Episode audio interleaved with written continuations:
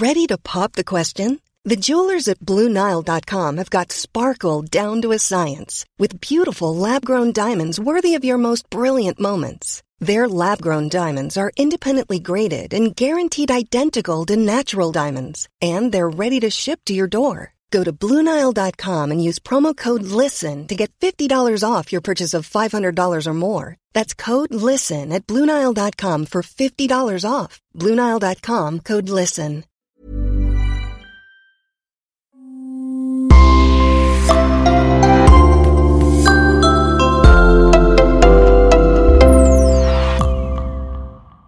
Bonjour et bienvenue à tous dans ce nouveau podcast. Avant de commencer, nous voudrions remercier les deux personnes qui nous soutiennent sur Patreon, Christophe et Jenny. Votre soutien nous aide énormément. Si vous souhaitez vous aussi vous impliquer un peu plus dans la réalisation de ce podcast, il vous suffit de vous rendre sur patreon.com slash le coin du crime. Merci et on commence. Aujourd'hui, nous allons découvrir ensemble l'histoire horrible d'un couple pervers et sadomasochiste qui a sévi dans les années 60. Ian Brady et Myra Inlay, un couple criminel britannique surnommé les tueurs de la lande, ont violé, torturé, puis tué cinq enfants et adolescents âgés de 10 à 17 ans. Des crimes d'une rare atrocité qui avaient fortement marqué l'Angleterre. Voici comment leur histoire a commencé.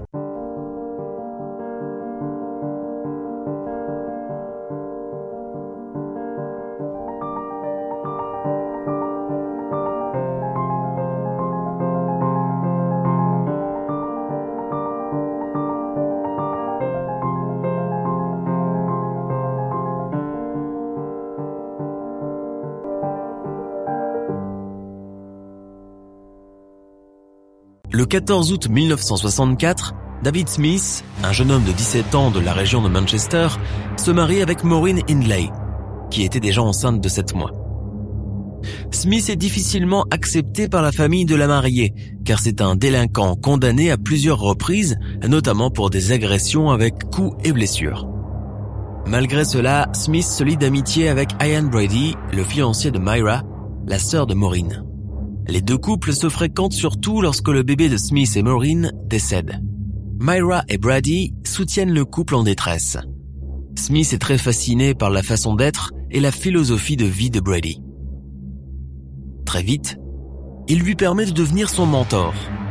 Durant des mois, Brady va lui apprendre à tirer. Il lui assure qu'il n'y a pas plus facile que de tuer. Il suffit juste de sauter le pas. Smith trouve les paroles de Brady étranges, mais ne s'en formalise pas car il croit que Brady est un ami qui lui raconte ses lectures. D'ailleurs, Brady se vante constamment d'avoir lu Mein Kampf d'Adolf Hitler et le marquis de Sade. Le 6 octobre 1965, Brady rencontre Edward Evans, un jeune homme apprenti ingénieur de 17 ans. Brady l'accoste dans un bar gay et le ramène à la maison. Brady offre du vin à Edward. Après avoir bu du vin, il envoie Myra chercher son beau-frère Smith pour passer une belle soirée ensemble. Lorsque Myra et Smith arrivent, elle lui dit d'attendre dehors. À la vue du signal déjà convenu, il frappe à la porte et Brady ouvre. Il lui demande s'il est venu chercher les petites bouteilles de vin. Brady l'amène dans la cuisine et le laisse sur place, lui disant qu'il va chercher le vin. Quelques minutes plus tard, Smith entend un cri puis un appel à l'aide de Myra. Lorsqu'il entre dans le salon, il découvre une scène horrible, une scène de meurtre, où Ian Brady frappe un jeune homme avec des coups de pied, mais aussi de manière répétée avec le côté plat d'une hache. Smith voit ensuite Brady étrangler l'adolescent avec un câble électrique. Brady crie sur Smith et lui ordonne de nettoyer les traces de sang.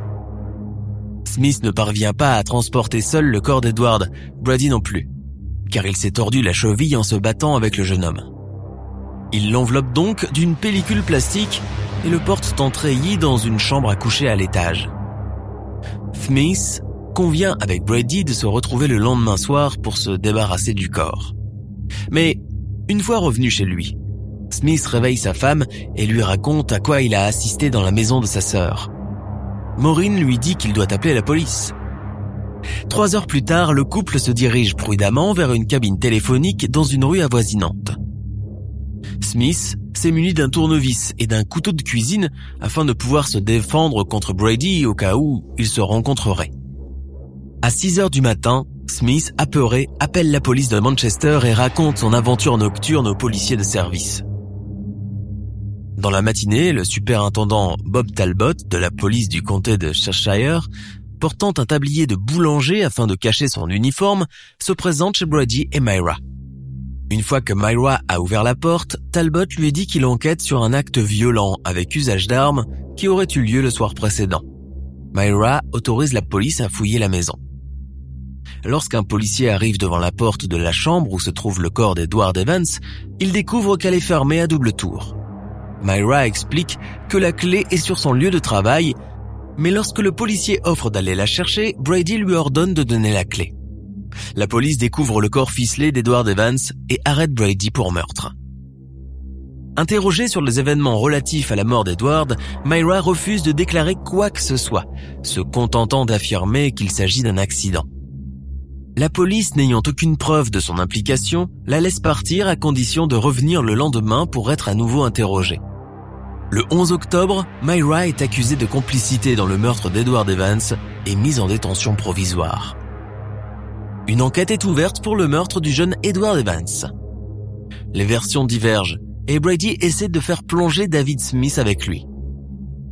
Ce dernier révèle que des preuves sont cachées dans deux valises consignées quelque part à Manchester.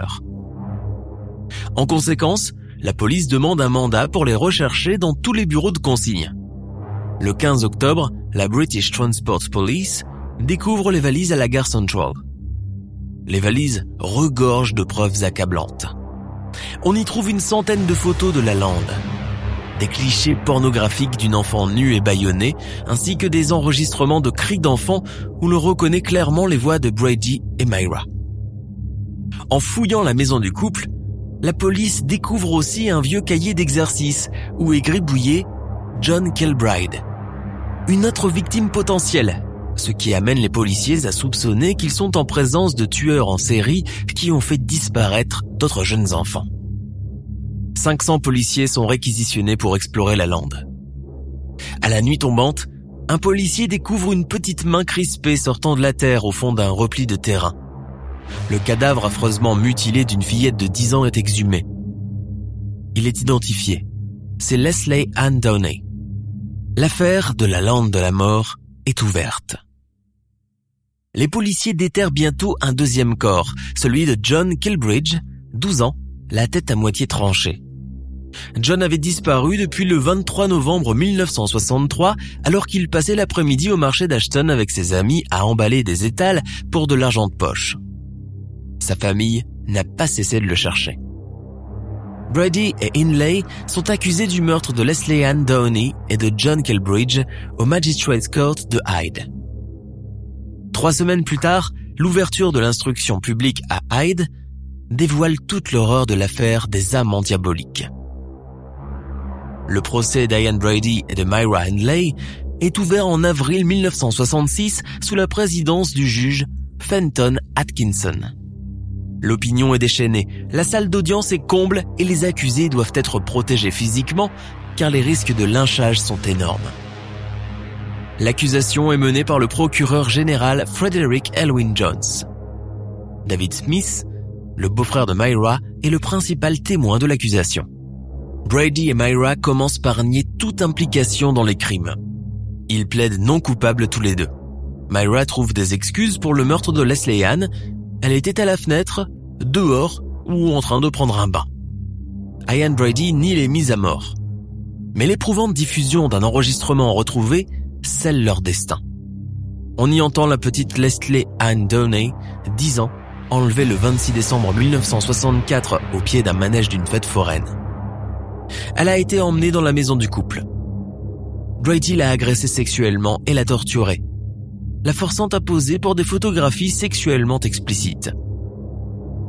Ces derniers moments ont été enregistrés sur une bande audio déchirante de 16 minutes et 21 secondes. Elle implore sans succès la clémence de ces tortionnaires dont les voix sont parfaitement identifiables. Ces cris font fondre en larmes le juge, le jury, les spectateurs et même quelques policiers endurcis. La peine de mort ayant été abolie durant leur détention, le juge préconise qu'ils passent une très longue période de temps en prison avant d'envisager une liberté conditionnelle. Les tueurs de la lande font dès lors périple séparé.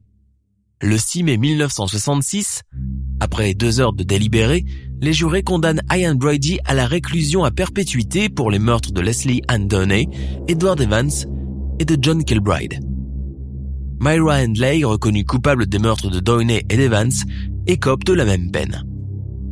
En 1985, soit 20 ans après leur procès, le dossier est rouvert. Brady aurait avoué à Fred Harrison, un journaliste travaillant pour The People, qu'il avait aussi tué Pauline Reed et Keith Bennett, confirmant les intuitions de la police puisque ces deux enfants ont vécu dans la même région que les meurtriers et ont disparu à la même époque que les trois autres victimes le Greater Manchester Police reprend les fouilles dans la lande de Saddleworth, même si le couple n'a pas formellement avoué les deux meurtres. La police rencontre Myra à la prison de Cockham Hood. Elle refuse d'avouer sa participation dans ces meurtres, mais accepte d'aider les recherches en regardant les photographies et les cartes. Elle est même spécialement emmenée sous haute protection depuis la prison jusqu'à Saddleworth Moor pour désigner l'endroit mais sans succès. Brady refuse de participer aux recherches, il est déclaré officiellement psychopathe. En 1987, après plus de 100 jours de recherche, on découvre le corps d'une fille de 16 ans. Un garçon y serait également enterré, mais malgré des fouilles répétées, ses restes demeurent introuvables. Brady et Myra avouent le meurtre de Pauline Reed, la jeune fille qui a disparu le 12 juillet 1963 alors qu'elle se rendait dans une discothèque près de chez elle à Gorton, Manchester. Elle avait été attirée par les Landes par Inlay, qui lui a demandé de l'aide pour retrouver ses gants. Mais ce n'était qu'un prétexte. Brady l'avait ensuite battu à la tête et lui avait coupé la gorge avec une telle force que sa moelle épinière avait été sectionnée. Pauline portait encore sa robe de soirée rose et or et son manteau bleu. Ils finissent aussi par avouer le meurtre de Case Bennett, âgé de 12 ans, et dont le corps n'avait jamais été retrouvé. Case ayant disparu après avoir quitté son domicile de Charlton-on-Medlock à Manchester en se rendant à la maison de sa grand-mère à proximité le 16 juin 1964. Ian Brady croupit dans une chambre de l'hôpital psychiatrique d'Asworth, établissement de haute sécurité. Il a explicitement dit ne jamais vouloir être libéré et régulièrement demandait à mourir. Il est mort en 2017, ses cendres sont dispersées dans l'océan. Pour Myra, décrite par la presse comme la femme la plus diabolique de Grande-Bretagne, a tenté sans succès à plusieurs reprises d'obtenir sa libération, affirmant qu'elle n'était plus la même personne et ne constituait plus un danger pour la société. Son voyage carcéral est passé par Holloway, Durham, Cookham Hood et High Point pour aboutir à son point final à l'hôpital de Suffolk le 15 novembre 2002. Celle qui était devenue une prisonnière modèle et une fervente catholique est morte à l'âge de 60 ans, obèse et souffrant des poumons, du cœur et résolument fumeuse. À l'annonce de sa mort, 20 entreprises funéraires ont refusé de prendre en charge la crémation de son corps. Les cendres de Myra Inlay ont finalement été dispersées dans un lieu secret, à seulement 16 km de la lande de Cedarworth. Cette horrible affaire a tenu en haleine les Britanniques pendant des décennies. Elle passionne tellement qu'en 2006, la chaîne privée ETV en a fait un téléfilm qui a été vu par des milliers de téléspectateurs. Les Britanniques n'arrivent pas à oublier ces meurtriers diaboliques qui ont montré une cruauté telle qu'ils n'ont même pas voulu révéler l'endroit où se trouvent les cadavres, refusant ainsi aux familles des victimes le droit d'enterrer décemment leurs enfants. En Grande-Bretagne, le malin a donc un visage, celui d'Ian Brady et Myra Handley. Nous sommes à la fin de notre émission du jour. N'hésitez pas à écouter les autres émissions du podcast et à prendre 5 secondes pour nous laisser un 5 étoiles sur iTunes. C'est vraiment très important pour nous. Vous pouvez aussi vous abonner pour ne pas rater les prochains épisodes et nous suivre sur Facebook pour nous en proposer de nouveaux. Merci et à bientôt.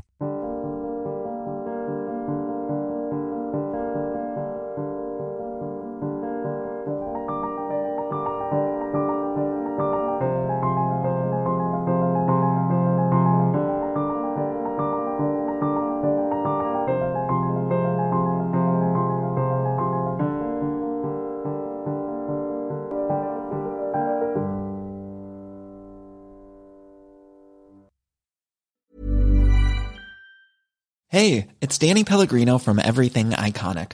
Ready to upgrade your style game without blowing your budget? Check out Quince. They've got all the good stuff, shirts and polos, activewear and fine leather goods, all at 50 to 80% less than other high-end brands. And the best part? They're all about safe, ethical and responsible manufacturing. Get that luxury vibe without the luxury price tag.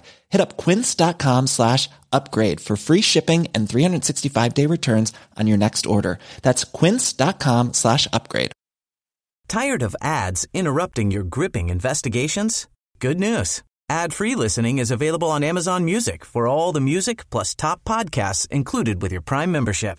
Ads shouldn't be the scariest thing about true crime. Start listening by downloading the Amazon Music app for free or go to amazon.com slash true crime ad free. That's amazon.com slash true crime ad free to catch up on the latest episodes without the ads.